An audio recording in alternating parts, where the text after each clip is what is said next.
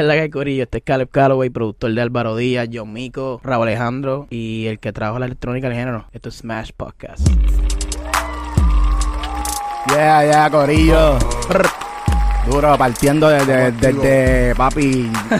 Ya no tenemos ni que introducir a la gente porque con esa intro ya. En verdad, estamos. intro está duro. Entra solo, entra solo. Estamos con Caleb Callaway, super solo, Ya. Mr. Kind del Smash Podcast. Ya, Gracias por decir presente. Esto No, es una semana Gracias bien por importante. tenerme. bienvenido. ¿Verdad? Estamos, esta semana estaban pasando muchas cosas en la isla. Ustedes están rompiendo como siempre. Gracias, gracias. Eh, tienen temas nuevos en la calle. Sí, sí, sí. Qué sí. duro, bro. ¿Cómo se siente eso? Estoy feliz porque tengo como que dos etapas pasando de que pues trabajo con lo que yo diría son artistas gigantes como Raúl Alejandro, Bad Bunny, Álvaro Díaz, este, etcétera, Sebastián Yatra, pero a la misma vez estamos eh, con mi socio Angelo Torres empezando una nueva era de, de mi disquera, The Wave Music Group, ¿me entiendes? Algo que, que siempre soñé en hacer y, y que siempre sabía que iba a ser realidad, pero que fuera tan rápido como está pasando ahora mismo y tener un artista como John Mico que en un año, ¿me entiendes? Está trascendiendo y, y, y cambiando el género con, con muchas cosas, no solamente con la música, este, ideologías, de todo, ¿me entiendes? Y ser parte de, de ese cambio tan rápido y con mis amigos, ¿me entiendes? Que nos- nosotros todavía somos, o sea, bastante joven para tener una disquera, Sí. ¿me entiendes? Así, eh, estoy feliz, ¿me entiendes? Mano, para mí es bien fucking impresionante ver tu trayecto. O sea, yo entré un poco tarde a conocerte en términos de cuando yo llegué a Puerto Rico. Nosotros llevamos aquí, yo llevo cuatro años, creo que son cinco años, cumplo ahora. Ok, Él lleva cuatro. Este, y cuando nosotros llegamos aquí a la isla, nosotros entramos con, pues, con un artista que tenemos, se llama Miguel Apolo. Y cuando empezamos a ver la escena, era como que impresionante que ya había un wave aquí súper duro pasando con Alvarito, eh, obviamente lo- eh, con Raúl Alejandro, todos estos corillos que ya estaban como que, eran como los próximos. ya. Este, mano, y, y ver ese progreso tuyo de, de, de productor, ¿entiendes? Como que estar en ese wave y de momento te fuiste para allá, para Miami. Para nosotros es como que, diablo, cabrón, este cabrón lo logró. Para mí es algo similar también porque yo, o sea, yo obviamente me crié entre Puerto Rico y allá afuera, so yo, mi high school fue allá, mi universidad fue allá, eso yo vine para acá en el 2012 y me encontré con estas personas que linkeamos de una manera súper random en el 2012 y eh, Alvarito lo conocí en el video de, de Chicas de la Isla, que de hecho estaba Tiny, que, que, lo, que lo conocía e- ese día también y nos volvimos todos coaches. Alvarito ya era famoso para ese tiempo. No, en el 2012 esa era como que su primera. Lo que pasa es que, pues, por gente que conocíamos en común, pues él ya conocía a Tiny, a, a Toons, pero era como que flow de jangueo, ¿me entiendes? Y, y también cosas de, de ropa y de tenis, porque siempre hemos sido fan del, del fashion. Este, y había un corillito, ¿me entiendes? Y así fue que yo, yo, yo los conocí. Y de ahí para adelante, el corillo y el colectivo de la ciudad siguió creciendo. Y yo siento que parte de lo que está pasando ahora mismo con, con 1K y con John Mico es como que lo mismo de nuevo en otra época, ¿me entiendes? Un colectivo Yeah. de un colectivo de personas con un artista y alrededor de o sea, creativos que ayudan al proyecto. So, es como que un full cir- circle moment que, lo, que está pasando de nuevo en otra época. Y mencionaste que traíste la música electrónica al género. Eh, tenemos entendido que tú estuviste de tour, ¿verdad? Por sí, ahí. yo, yo obviamente no soy el único, tú sabes, eh, Wisin Yandel lo hacía antes, el house y, y la música electrónica ha sido parte de la cultura puertorriqueña desde los 80s y los 90s en New York y en Chicago, como que eso, o sea, el que piensa que la música electrónica es de, de Europa está súper confundido, por eso es que cuando salió el disco de Drake y la canción nueva de Beyoncé era como que este- esto, esto nació en Chicago, en, y Detroit y New York, ¿me entiendes?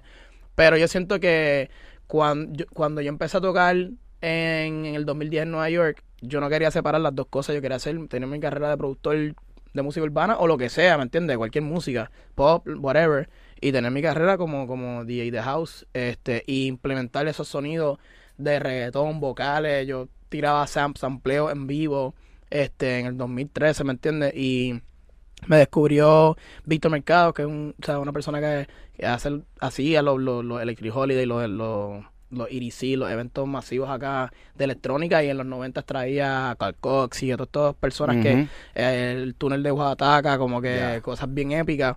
Eh, me junté con él, un DJ que se llama Loco Dice me descubrió y me llevó para Europa, ¿me entiendes? En ese, en ese momento como que la ¿Qué- vuelta... ¿Qué edad tú tenías ahí? Perdón. Yo tenía que tener 23, 24 por ahí. Este, esto fue como que 2014, eso fue hace tiempo. Sí. Y me fui con él en el 2015, estuve ya como hasta el 2018 dando vueltas por toda Europa. descubriendo música, toqué hasta en el Líbano, como que estuve everywhere y de- decidí volver y, y, y meterle con todas esas cosas que aprendí de nuevo a, a lo urbano. Cabrón, tú eres un fucking rockstar. Pero, en, o sea, en literal, porque los DJs eran en ese en esa época. Yo fui a Paris a ver a fucking un montón de, de Ajá. DJs. Sí, Y loco, esta gente se la estaba viviendo como No, son los artistas, ¿me entiendes? Son, ellos son los artistas. Tú sabes, y son productores también y hacen edits de canciones que quizás son famosas en ese momento para en vivo, que no la puedes conseguir en ningún lado.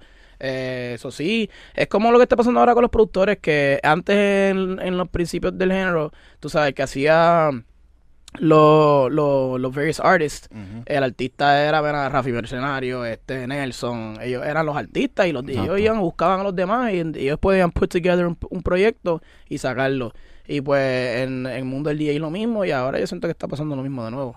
Sí, es necesario, porque en verdad las redes sociales eh, necesitan también entender que los productores estamos ahí detrás de los temas, No, no, claro. solamente son los artistas. Yo pienso que ya, ya, ya se acabó eso de que ellos no entienden qué hace un productor, como que yo creo que ya, yo hablo por ahí con la gente y a veces me entiende, ellos saben mi trayectoria y yo como que, ok, la gente sabe los créditos de, de los productores ya y qué hiciste y, ah, mira, en esta canción tú hiciste el dembow y este hizo esto, como que ya las personas están bien pendientes a eso. Y eso está súper cool y también eso tiene que ver con el internet y Instagram y todos los videos como esto y podcasts como esto que están dándole esa información a, a las personas. Ya, duro, duro. full, full. ¿Y tú estuviste en contratos anteriores antes de montar tu, tu label? No, yo tengo un publishing deal, pero nunca firmé con nadie. Siempre me mantuve independiente. ¿Te ofrecían contratos todo el Sí, tiempo? pero me mantuve y hasta el sol de hoy, ¿me entiendes? Estamos, o sea, estamos independientes con The Wave. Sí, tenemos he hecho muchos negocios con, con diferentes disqueras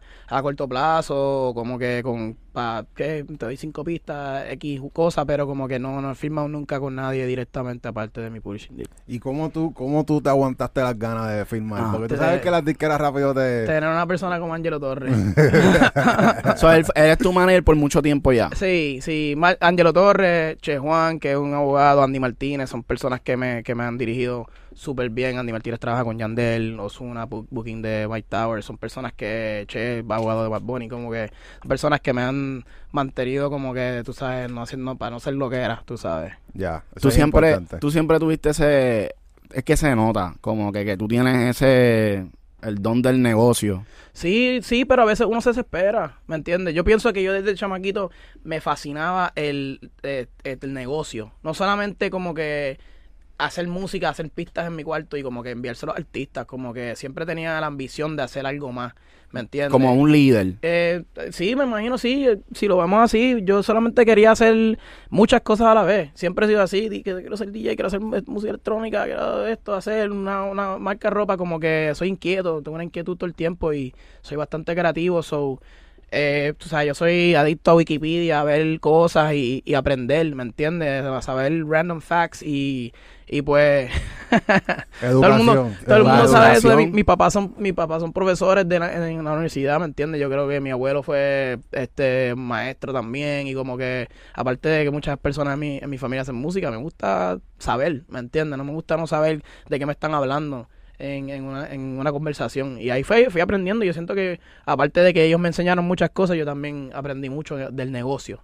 Y, y de dónde viene la pasión por la música. desde chamaquito, en verdad, o sea, siempre digo que sí, que mi tío fue, fue y es un, un baterista famoso que tocó Luis Fonsi, con Ricky Martin, etcétera, pero yo creo que eso fue yo, yo mismo, viendo Making the Band de Puff Daddy en MTV y como que obsesionado con saber lo que pasa en un estudio, porque cuando yo era chamaquito, los estudios y estos equipos y estas cosas no eran accesibles, entonces yo veía gente como Puffy, gente como Ryan Leslie, Kanye West, y como que era como que yo quiero aprender a hacer eso. Y de la manera que todas esas tres personas trabajan, son productores que son también entrepreneurs, ¿me entiendes? Ya. ¿Cuál era tu source de información? ¿Dónde tú buscabas información para esos tiempos? Bueno, pasó tiempo MTV, MTV, me metía en YouTube cuando empezó, cuando primero empezó a como que a globalizarse, eh, Ryan Leslie, que es un, o sea, de los productores favoritos míos y un genio, se graduó de Harvard a los 17, 18 años, descubrió a Cassie,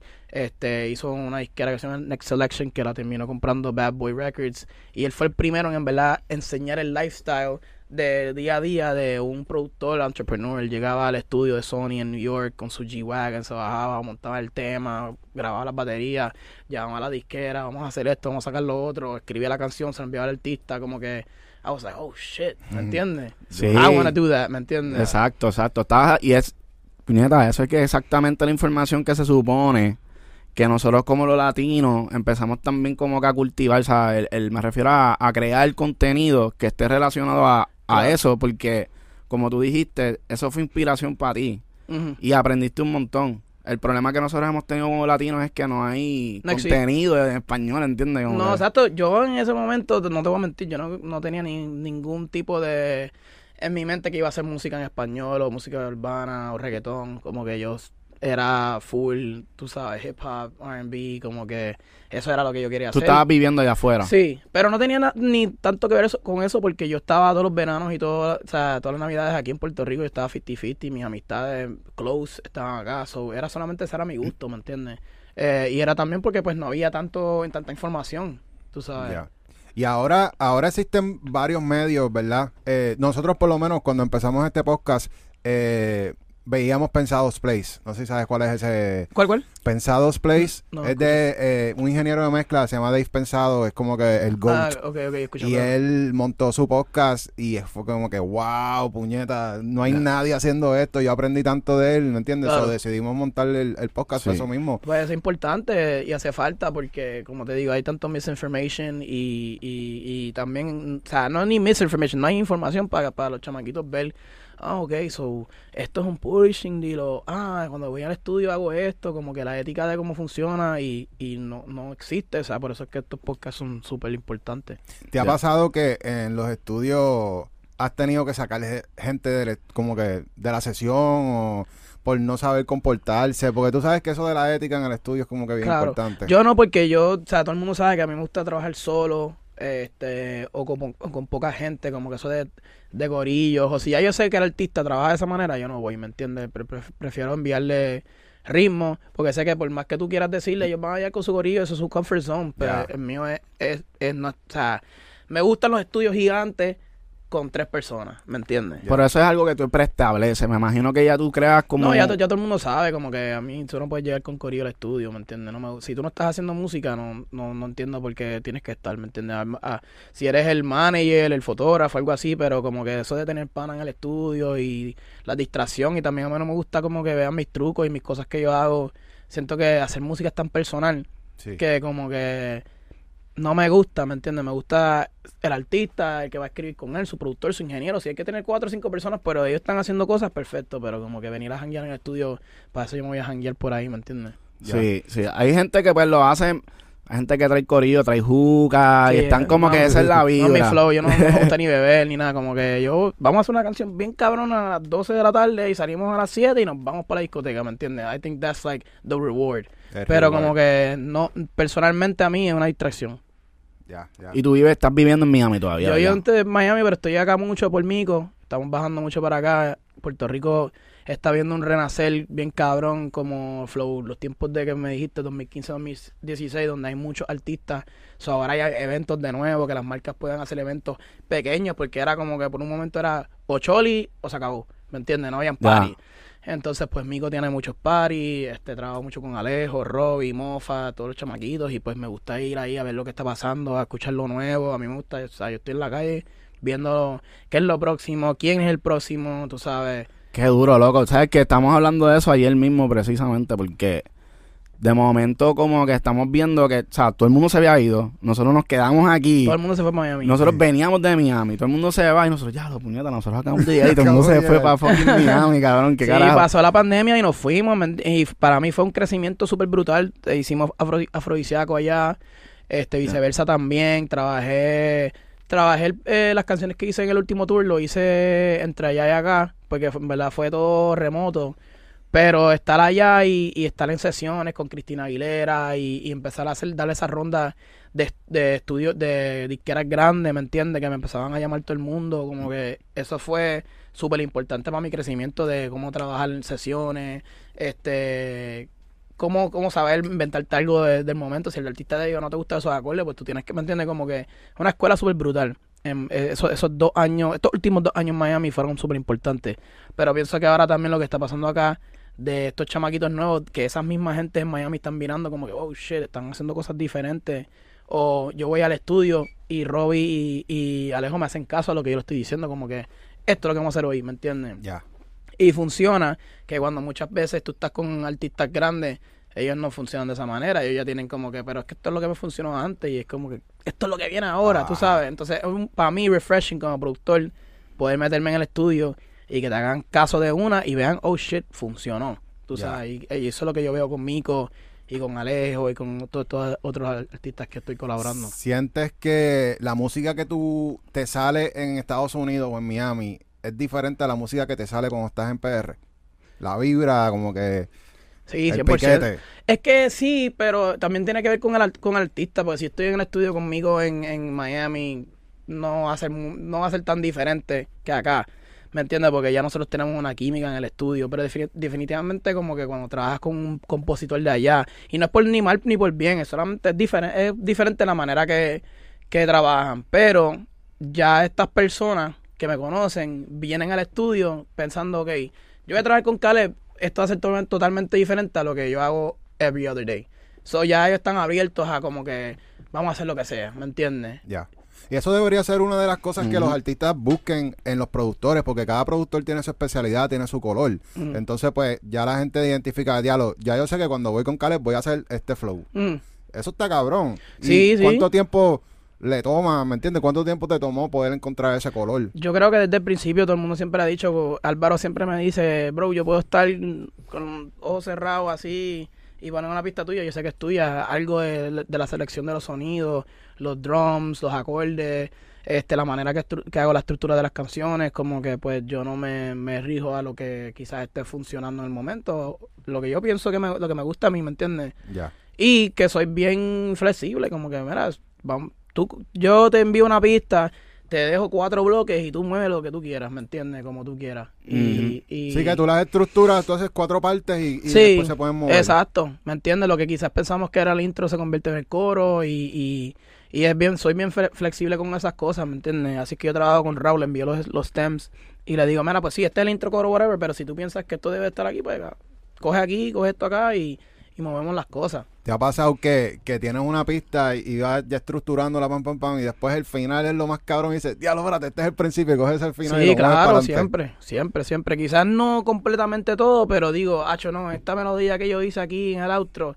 tiene que estar en el principio. Me pasó en, en Castigada eh, el tema que sacamos hace poco de John Mico, este, Cory y Catalina, que había algo que, que añadimos en el outro y yo cogí esa parte y la puse en el principio y se convirtió en el lead, el principal lead y salen las dos partes, pero lo puse como que en halftime y era como que, ¿me entiendes? Esto- Sí, esto- sí, sí. o sea, ¿Algún cabrón. plugin que tú tengas ahora mismo bien así quemado que tú digas, ya esto me está... Yo soy, yo soy anti como que tener 25 mil plugins. So yo ahora mismo estoy usando Anna, Anna 2, que es un plugin que no muchas personas conocen. Y pues estoy bien, bien, bien obsesionado con usar Outboard Gear. So estoy t- usando un Moog Sub, este, Subsequent 37, el Polybrute de Alturia, que es una máquina. Ah.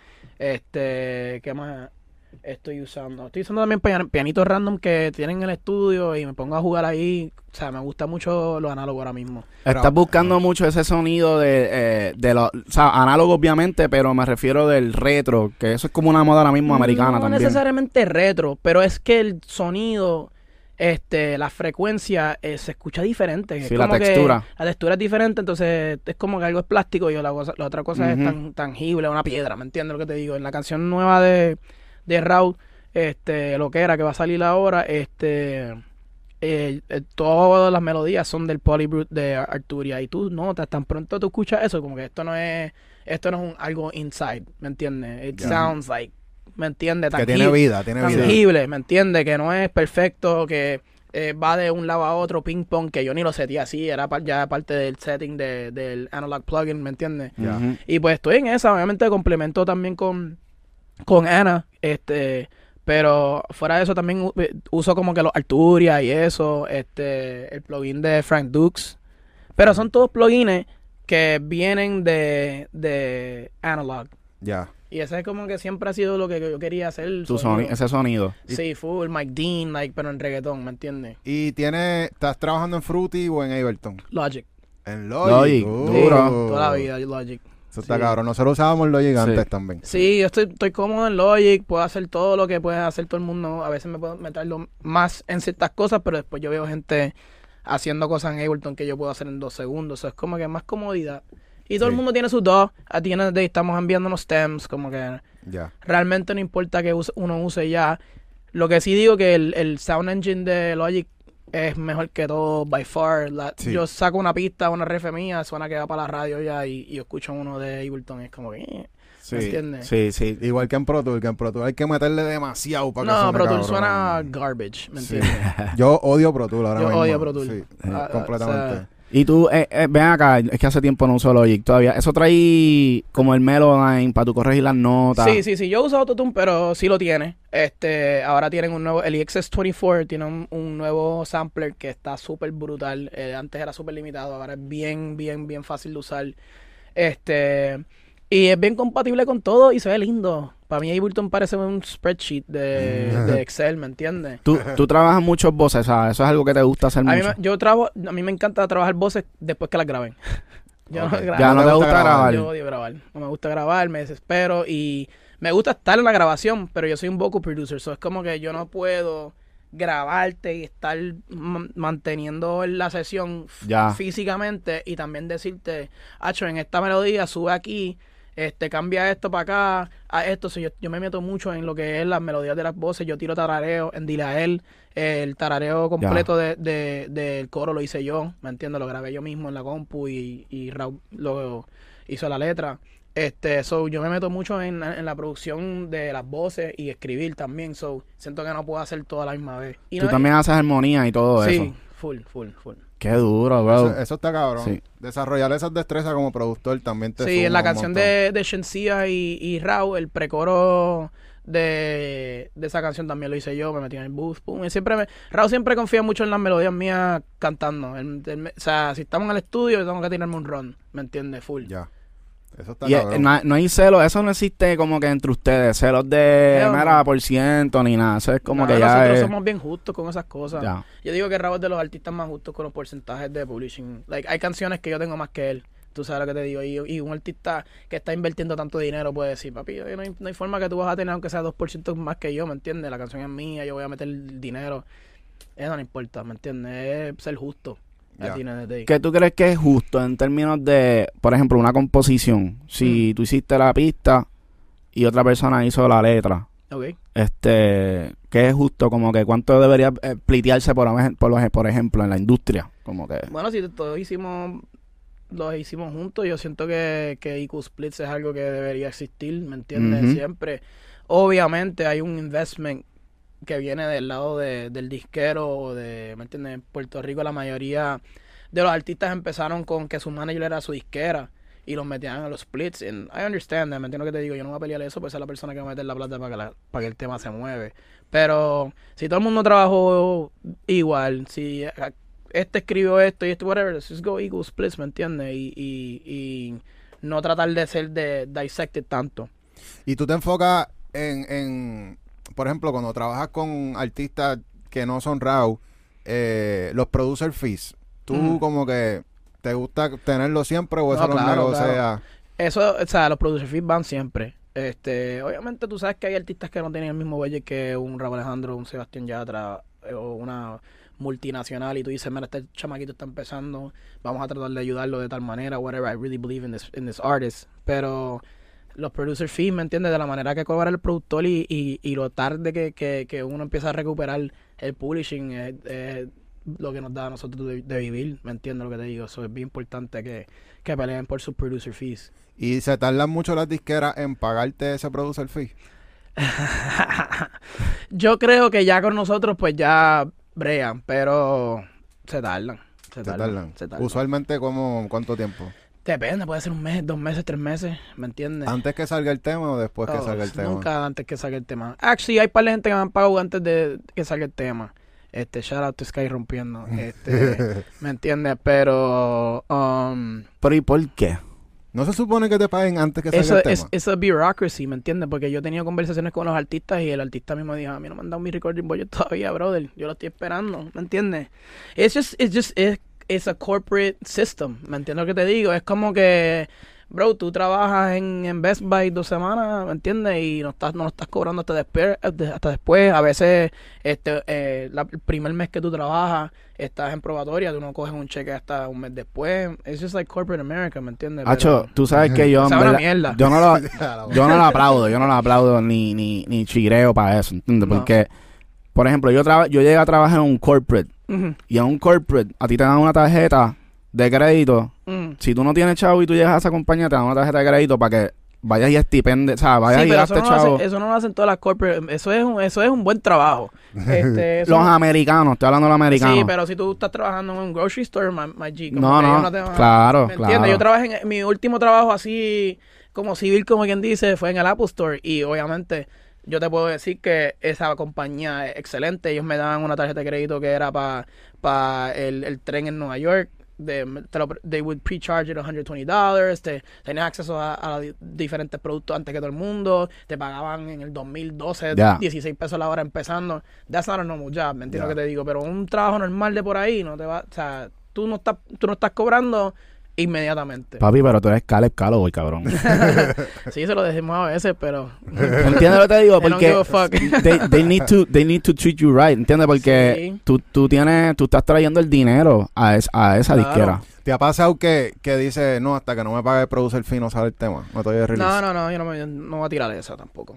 Porque a veces no es... O sea, a veces no... 99% of the time no es culpa del artista. El artista no puede ir ahí a X, este... Disquera, por no mencionar una. Y decirle, brother, sácame los chavos del brother. Porque si no... no yo nunca voy a llamar a alguien que me tumbe un tema. Yo soy bueno con esas cosas, ¿me entiendes? Porque at the end of the day... Relationships, ¿me entiendes? Tienes que tener aliados. Entonces, esa es una manera de trabajar. Pero sí hay que ponerlo out there de que, manín, si debería, si la canción va a salir. Los gringos no sacan una canción, un productor gringo no deja que una canción salga sin producer, sin producer agreement, sin los splits y el fee. That's not happening. Me entiendo que te digo, te va a tener un season, No, y ahora te un está- season desist de una y te, y te tumban el tema. Y ahora te meten el LOD también ahí. Ah, exacto. Y aquí, a- a- aquí no funciona así. Así tú haces eso con un puerco, ¿me entiendes? Y nadie quiere trabajar contigo. So, Pero ¿y por qué uno no puede entonces, ya que uno no puede cobrar de Spotify lo que de verdad uno debería cobrar, Mm. porque uno no puede entonces como productor decir, mira, pues está bien, pues ponme, en el, ponme un LOD. yo, yo lo que digo es esto. Que en vez de depender de ellos, ha- hagamos como estamos haciendo Ángel y yo y busquemos nuestro propio artista and we set our own rules, ¿me entiendes? Y that's it, ¿me entiendes? Yo... Espérate, espérate, espérate, espérate. Las bendiciones. that's fire, that's fire.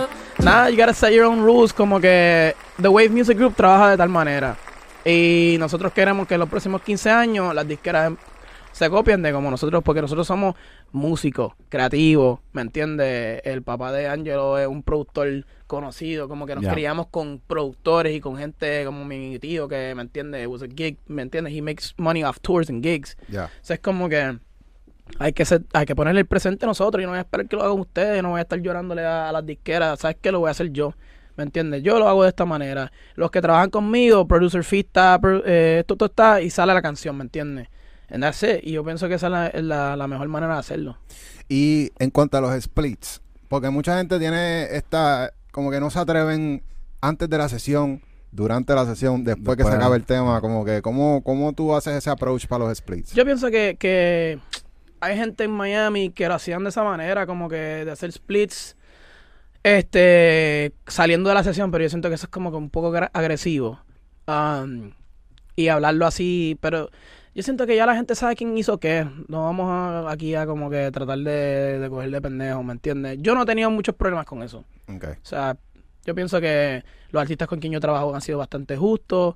Si hay algo que no me gusta, lo hablo, me lo cambian, lo cambian rápido, como que no, yo no he tenido problema con eso. Pero sí hay, hay gente que pues dice, mira, salimos de la sesión, ¿quién hizo esto? ¿Quién hizo esto? Esto, esto. Viene alguien que trabaja para la- el estudio disquera, lo ponen en un papel y ya ahí está, ahí, ahí está puesto. Es una manera de hacerlo. Yo, a mí no me gusta, pero yo pienso ¿tú- que si ¿Tú hay crees que... que daña la vibra? Sí, mano. Porque se convierte en about money. Like, we're creating, ¿me entiendes? Ya. It's like, ah, we did the song. Y esas algunas cosas que no me gustaban de las sesiones de Miami, que era como que. This is just like corporate, ¿me entiendes? Yeah. Se siente como que I don't know you, you don't know me, we- we- let's make a hit. Es como que, eh, no me, Sí. o sea, I'm do- you gotta do it, pero quizás no, no, no te da la mejor vibra. Entonces hacer eso al final de la sesión era como que, bro, vinimos aquí como unas computadoras, ¿me entiendes? A trabajar. ¿Has tenido una mala experiencia en alguna sesión? O sea, algo que tú digas como que ya lo, esto, esto estuvo el garetísimo. Como que, que te sientas mal. Sí, pero no vamos a hablar de eso. Ah, bueno, no, no tienes que decir nombre tampoco. O sea, simplemente como que algo así por encimita. bueno, artista súper mega gigante que I think is a person who's como que auto sabotages himself y, y la canción iba a salir y, y lo pensaron mil veces y borramos la pista y lo hicimos de nuevo y me escribía y era como que no, tenemos que ir al estudio a las 4 de la mañana y vamos a hacer esto y era como que una indecisión súper cabrona para que nunca saliera la canción y era como que bro, that's like such disrespectful, ¿me entiendes? Yo entiendo que tú eres tal persona, pero no se puede trabajar así también, ¿me entiendes? Hay muchos artistas gigantes que les da miedo sacar música porque es como que cualquier cosa que ellos hagan les critican los medios, esto, lo otro, porque son súper mega estrellas. Entonces, bregar de esa manera no, no, no, no, me, no me encantó tanto. Sí, porque uno usualmente cuando crea como productor, uno lo ve como una fucking obra de arte. O sea, tú estás sure. creando algo, tú lo que... A ti te pueden dar, tú puedes estar en una sesión, tener algo bien sencillo y te dan unas voces y eso tú, con todo tu corazón, tú lo vas a llevar a otra cosa, tú lo vas a transformar. Y cuando tú Mm. terminas la pieza, que te vengan a decir cambiar, cambiar, cambiar. No fui ni eso, es como que te encanta algo que ya está hecho, entonces you want to strip it down and make it into something else, entonces no te gustó, tú sabes. Sí. Eh, pues exacto, ¿no? Y estás como que ya, es como, como echándole ch- sal de más a la comida, Ajá, sí, echándole ahí, cosas... Ahí se daña, ahí se daña todo, ¿me entiendes? So, nada, eh, este, pero son cosas que pasan y son co- co- cosas que uno aprende, ¿me entiendes? Aprende de, pues, que sabes, "Me- con este artista yo no quiero trabajar, and that's okay, ¿me entiendes? Yo no tengo que trabajar con todo el mundo. Eso es otra cosa que como que la gente tiene que entender. Yo estoy feliz con el, con el entorno artista con quien yo estoy. Y si me hacen sentir súper bien, pues con estas son las Ujú. personas que yo tra- quiero trabajar. Ya. Exacto. Hablando de todos los artistas que tú has trabajado, eh, ¿qué canción es la más dinero que te deja? Mm. De todos los palos que tienes. Angelo. De- ¿Qué de- canción? No, pero tiene, ¿Qué tiene- canción? ¿Qué canción es la más dinero que le deja ahora mismo Sí. de todos los palos que ha hecho?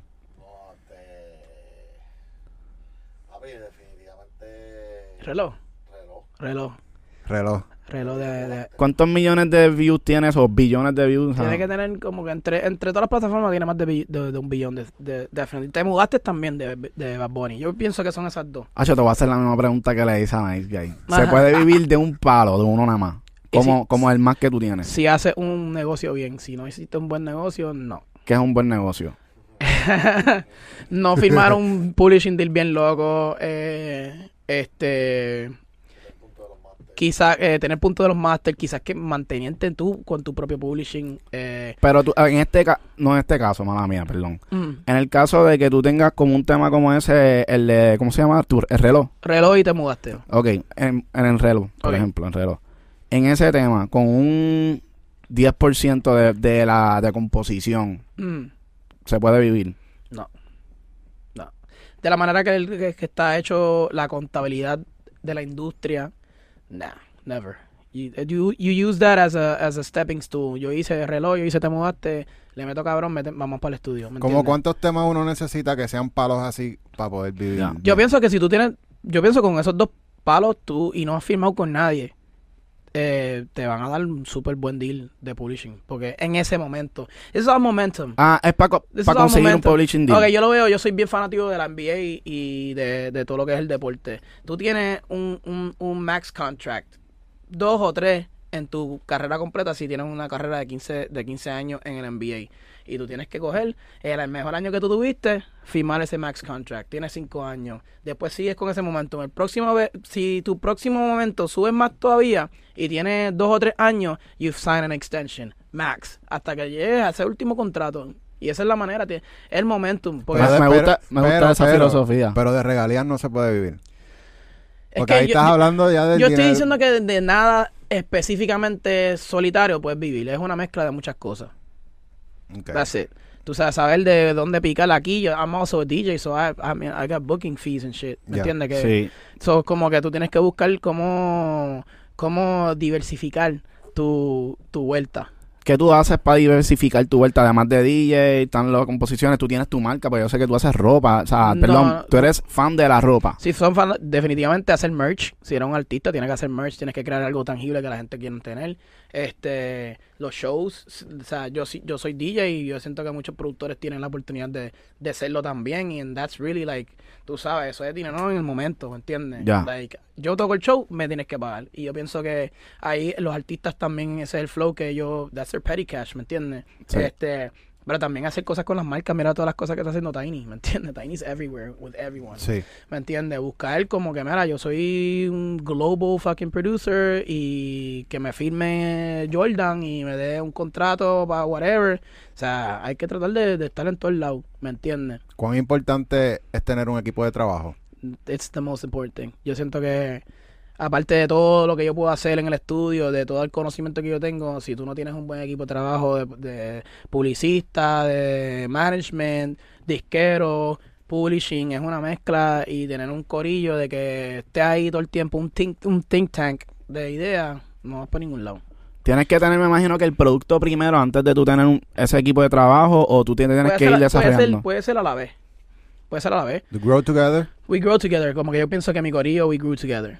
Definitivamente lo que es Sofía, Andrea de Castro, Angelo, Andy, este, todo ese corillo, we've grown together, ¿me entiendes? A la misma vez, obviamente Andy Martínez y Che ya están establecidos de otras maneras, they're older than us y tienen, y llevan trabajando otras cosas, pero yo siento que ellos siguen creciendo con nosotros, ¿me entiendes? So, yo siento que desde el día cero yo tenido, yo siempre sabía que esto es un trabajo en equipo, que nadie puede hacer nada solo, en la industria y en nada en general. Ya. Muy Qué cabrón. duro, sí. ¿Hacia dónde tú crees que va la industria ahora mismo? Yo género, creo que el género. yo creo que el género va bien este estoy viendo crecimiento estoy viendo mucha gente entendiendo el negocio mucho más yo he hablado con Alejo Alejo tiene 18 años y las cosas que él sabe de, de publishing y de no que es que tal nos va a hacer el, el distribution y pues entonces tengo otro tema o tengo que esperar por lo menos 21 días para que entonces el, el tema se maximice es como que cabrón, tú tienes 18 años ¿cómo tú sabes eso but that's how it should be ¿me entiendes? sí. so yo pienso que mientras nos mantenemos en esa vamos en un buen rumbo ¿Y musicalmente? también Eh, Bueno, Ya- tú- ya- ya, ya- ya gracias a lo que tú estás haciendo Sí. también. yo pienso que, mira, yo voy para los estudios ahora de rimas o los estudios de X y yo escucho a los chamaquitos sentados haciendo house, ¿me entiendes? Eso no existía hace cinco años. O sea, ellos ahí tratando de hacer un tema de house o de, de- de rock o lo que sea. Todo el mundo está tratando de hacer cosas diferentes. Ya no es, el género ya es, es como que es difícil hasta decirle que el género urbano, porque ya It's todo el pop. mundo está haciendo de todo. It's just everything that's Sí. just like, Lo- a mí me gustó mucho lo que dijo Nice Guy en la entrevista, porque yo estaba tratando de entender que, o sea, dónde estamos en términos del género. Y él menciona que es urbano y lo que lo hace urbano es lo de las malas palabras, las pichaderas estas de como que hablar de droga o de maleanteo detrás de la canción, los punchlines. Como que eso es lo que lo hace urbano, pero ya el- Eso- la eso música cool. como tal es Eso- como que pues, estamos haciendo lo que nos dé la gana. Eso está cool, sí, mantener la esencia de Puerto Rico, de donde venimos, que somos de sitios urbanos, por- de- y, y eso mismo de, de, de lo que estamos hablando. Este, las melodías también, como que Las melodías han cambiado mucho. Sí. han cambiado, pero me gusta que siempre tratan de mantener algo viejo, o sea, De la esencia.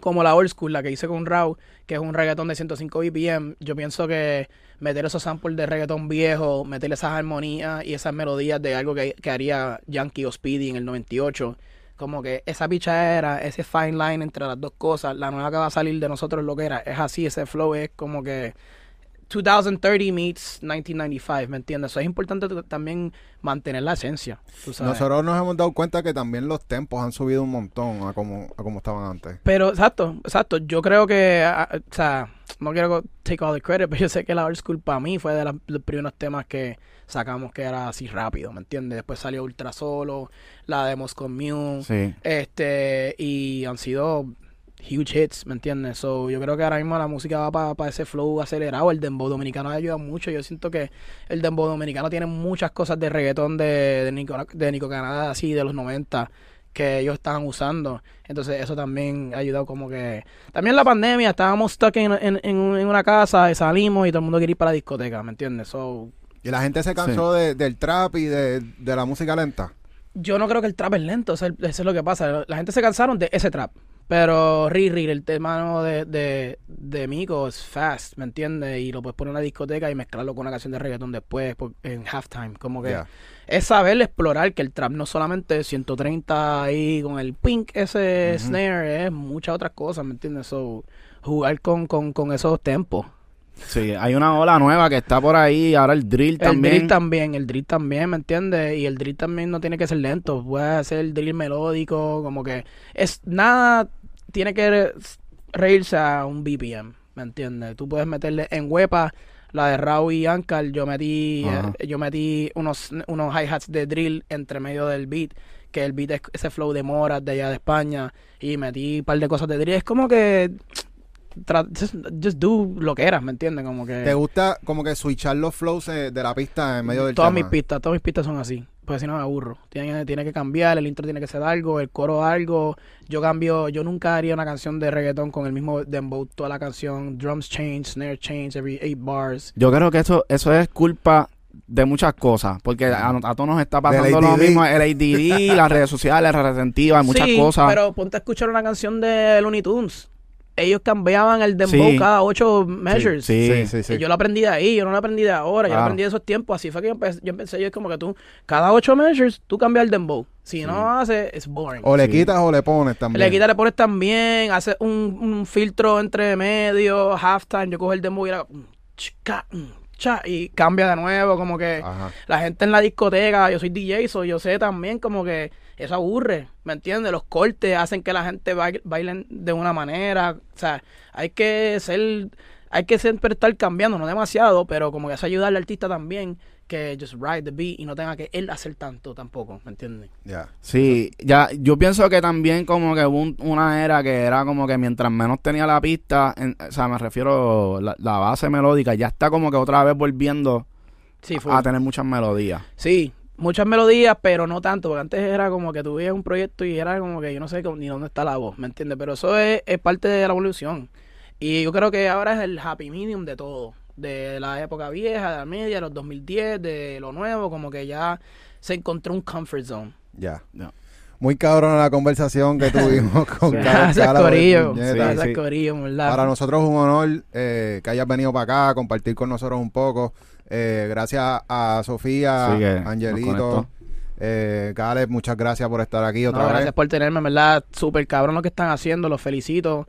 Este, está la información que tienen que escuchar los chamaquitos y, y en verdad sigan, no se quiten. Esto ¿Algún cabrón. consejo que le quieras dar a los chamaquitos? este lean, busquen por sí mismos, este busquen su propio sonido, no traten de sonar a nadie, este dentro de lo que funciona, como quien dice, y just be yourself, ¿me entiendes? Just be yourself and, and, and, and know the information you need to know. Tú sabes, no que nadie te lo cuente.